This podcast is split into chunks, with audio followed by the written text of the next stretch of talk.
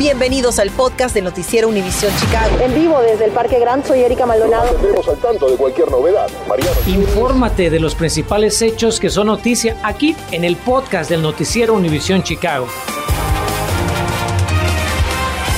Bonita tarde para todos. Iniciamos esta edición de las 5 con el tiempo porque por ahí viene en camino algo de nieve que se suma a otro día frío, aunque eso sí, no tan intenso como los últimos dos, ¿verdad? No nos debe de sorprender porque ya nos lo venía advirtiendo nuestra meteoróloga Ligia Granados, a quien por cierto le quiero dar la bienvenida. Mi querida Ligia, buenas tardes. ¿Cuánta nieve podemos esperar? Cuéntanos.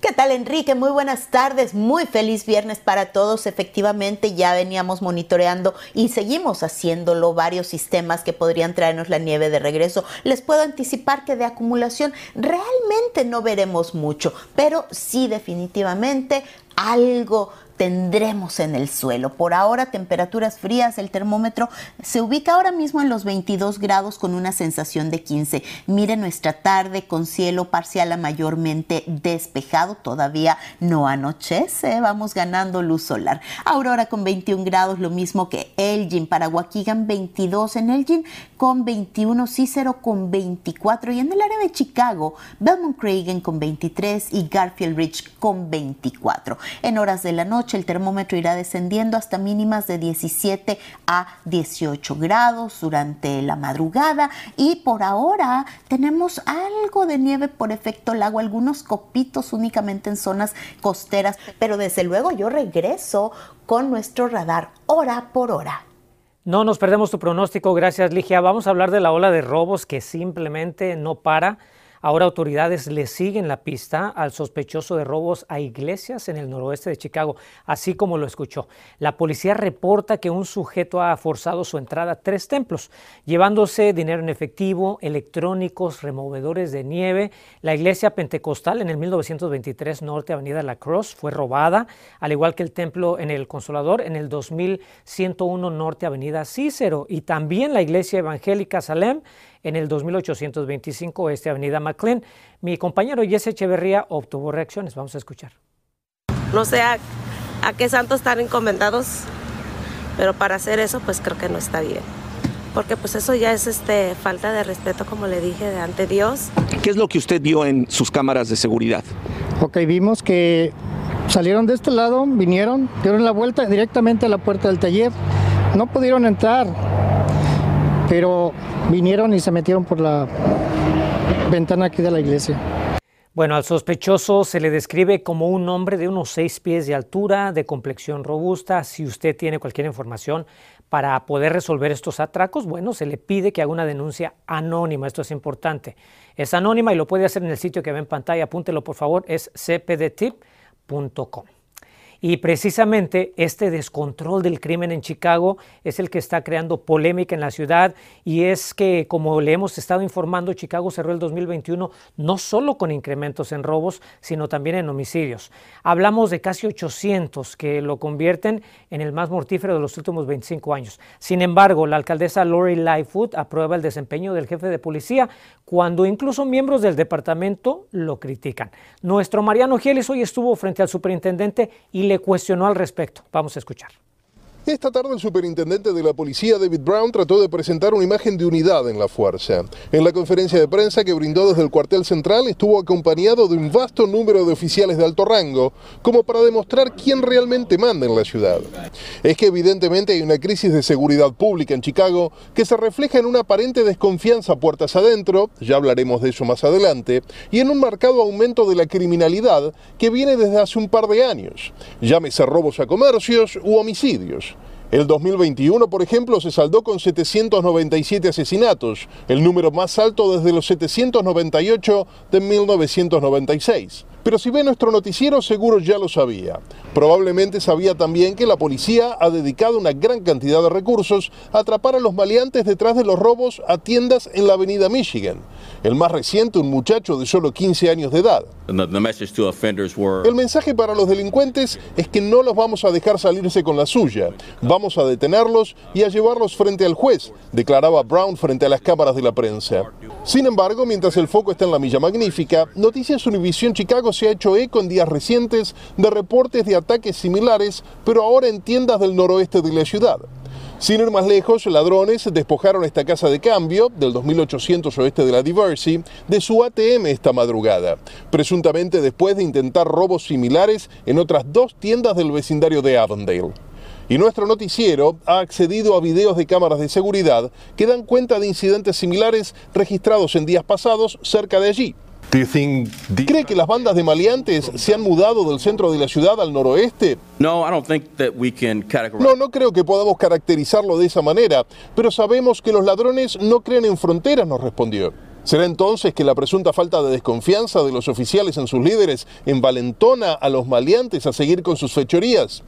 Eso es más difícil de responder, lógicamente. Si no estás dispuesto a hacer tu trabajo, si no te vas a bajar de la patrulla para establecer contacto con la comunidad, si no te aseguras de poner la cara por el trabajo que haces, entonces no necesitas ser parte del Departamento de Policía de Chicago, afirmaba ayer nomás la alcaldesa Lori Lightfoot en una abierta defensa al superintendente. Lo hacía en referencia a un artículo del Chicago Sun-Times que, citando fuentes anónimas de la policía, aseguraba que los altos mandos de la fuerza ya le han soltado la mano a su jefe. ¿Qué dice Brown sobre este supuesto voto de desconfianza? Probablemente no vaya a responder esa pregunta directamente, admitía hoy, pero déjame aclararte que no soy fanático de medios de comunicación que usan fuentes anónimas para dar una noticia, sostuvo. Pero, aclaró, lógicamente debe haber gente que esté inconforme con los cambios que estamos haciendo. Pues habrá que convencerlos rápido, porque el 2022 podría ser incluso peor que el año pasado si no hay unidad en la policía y las elecciones para renovar cargos públicos están a la vuelta de la esquina. Mariano Gielis, Noticias Univisión Chicago. Hablemos ahora del estado de la pandemia. Hace unos días las autoridades celebraban la baja de contagios, como le informamos, pero hoy volvieron a repuntar, aunque no lo crea. Autoridades de salud registraron 40.642 nuevos casos de COVID en las últimas 24 horas, mucho más de los 23.000 que le reportábamos el día de ayer. Y este viernes la tasa de positividad de contagios es del 11.9% y los fallecimientos fueron 137. Ahora, esta noche había en los hospitales del estado 6.054 pacientes con COVID, incluidos 972 bajo cuidado intensivo y 560 más con respiradores. Apenas el 61.7% de la población de todo el estado está totalmente vacunada contra el coronavirus. Bueno, tenemos nueva información sobre la distribución de mascarillas a cargo del gobierno federal. Tome nota, por favor. Ya le habíamos informado que la administración Biden va a entregar 400 millones de cubrebocas tipo N95 sin ningún costo a la población para contener la pandemia. Pero hoy se dijo que serán las farmacias como Walgreens, CVS, Walmart y Costco, entre otras, las que van a distribuir las mascarillas en toda el área metropolitana de Chicago. Cada solicitante va a recibir tres cubrebocas N95 para adulto, ya que todavía no hay disponibles para niños. Llegó la temporada de declarar sus impuestos. Al regresar de la pausa le explico cómo identificar a un preparador calificado. Y aparte de los impuestos, si usted tiene trámites pendientes con la Secretaría del Estado, renovaciones de identificación, licencia o algún otro, ya le vamos a contar a partir de cuándo podrá realizarlos en persona.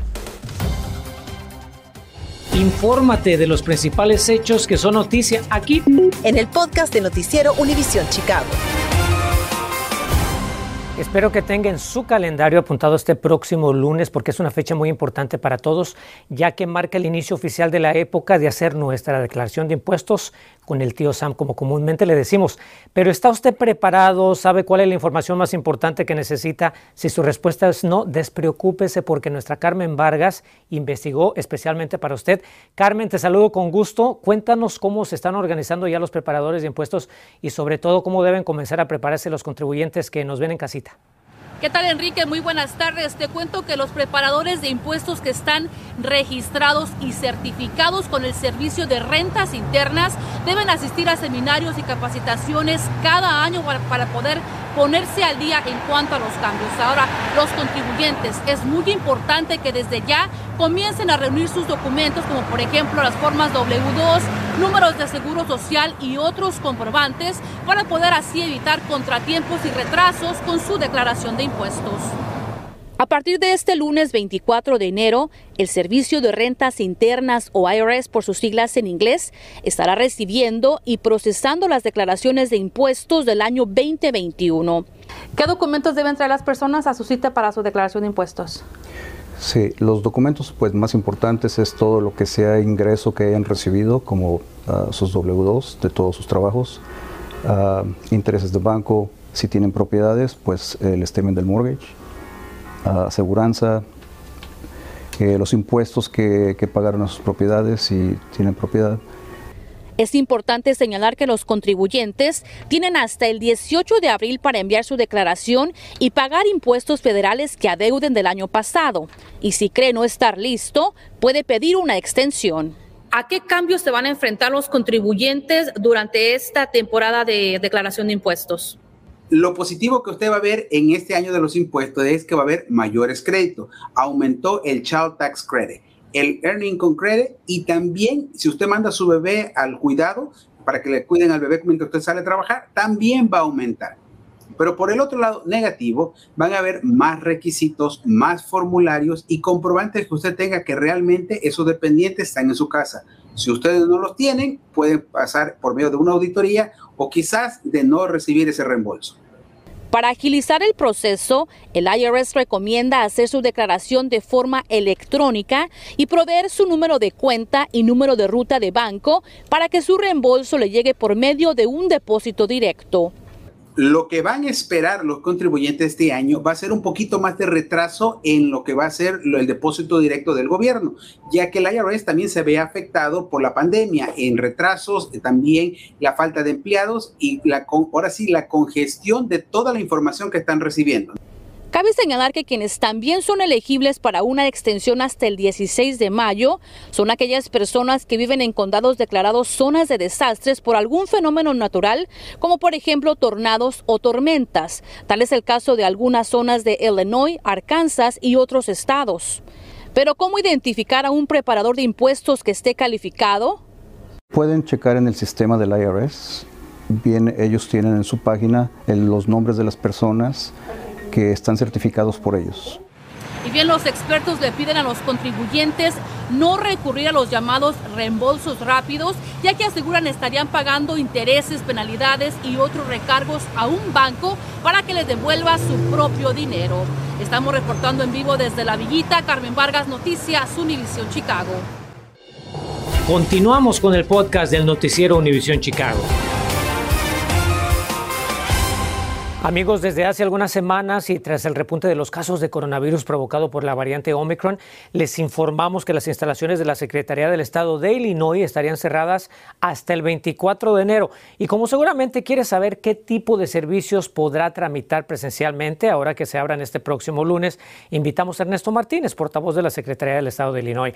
Gusto en saludarte, Ernesto. Primero que nada, Dinos qué medidas adicionales de mitigación van a implementar para proteger a residentes que vayan a sus oficinas. Bueno, vamos a seguir con el mismo protocolo de, distanciamiento, exigir las máscaras, exigir, eh, vamos a, estamos diciendo a la comunidad, por favor, vacúnese, vacúnese. No lo estamos exigiendo para entrar, pero nosotros, el secretario Jesse White, hace un llamado a la comunidad para que se vacunen y podamos combatir este virus. Es la única forma que tenemos para combatir este virus. Eso es lo más importante de parte del secretario. Ernesto, ¿cuáles son los servicios que van a ofrecer y las horas de operación? Las horas de operación van a ser las mismas de 8 a 5 de la tarde y vamos a operar con las personas con la necesidad de sacar la licencia por primera vez o su identificación por primera vez. Vamos a utilizar para registro de vehículos, para cambio de, de, de, tablillas. Todos esos servicios que se necesitan hacer personalmente se van a hacer ahora. Se va para el registro de compañía, para apostillamiento de documentos, todas nuestras oficinas van a estar abiertas para atender al público. Mucha gente se pregunta si de repente tienen que hacer cita o simplemente pueden ir. Y para quienes no se sientan seguros de ir, Ernesto, ¿qué servicios van a seguir ofreciendo en línea? Mira, nosotros tenemos los servicios todos en, por citas. Todas las citas van a estar disponibles en el momento en que se abra la, se, esté abierta ya las oficinas. Es por cita. Por cita es porque mejora para usted que no pierde su tiempo y mejor para nosotros. Y sabemos qué cantidad de personas vamos a atender. Es por seguridad de usted y seguridad de nosotros. Esto no va a ser mm, todo el tiempo, además es para ahorrar ahorrarle a usted perder el viaje con nosotros. Bueno, las, las citas también, los trámites se pueden hacer todavía en línea, ¿verdad? Sí, todos los trámites en línea sigue. Si usted perdió su licencia, puede renovarla por internet. Si usted, si usted quiere comprar los stickers de su vehículo, lo puede hacer por internet también. Fabuloso. Todos los de internet están abiertos, todo lo que estamos haciendo actualmente. La otra pregunta que le preocupa a la gente, Ernesto, es el costo. ¿Habrá algún aumento y en qué servicios? No, este año no hay aumento, todo continúa igual. ¿Y habrá alguna extensión adicional para quienes tengan la licencia o identificaciones vencidas?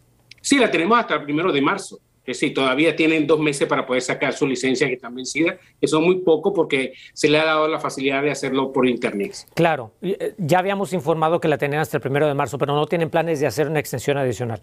Hasta el momento no, porque creemos que es, es suficiente para que nuestra comunidad se ponga al día en la licencia y la identificación. Excelente. Ernesto Martínez, portavoz de la Secretaría del Estado de Illinois, muchas gracias por la información y mucho éxito en el regreso a sus oficinas. Gracias, Enrique, por esta entrevista. Un placer. Nos despedimos con una última oportunidad para reciclar árboles de Navidad naturales. Mañana sábado será el último día de recolección de pinos navideños en 26 parques a través de Chicago. El reciclaje de árboles de Navidad naturales permite producir abono utilizado en las áreas verdes públicas. El año pasado la ciudad recicló más de 22 mil pinos navideños, un incremento del 25% comparado con el 2020. Feliz tarde, nos vemos a las 10. Gracias por escuchar el podcast del noticiero Univisión Chicago. Puedes descubrir otros podcasts de Univisión en la de Euforia o en univision.com diagonal podcast.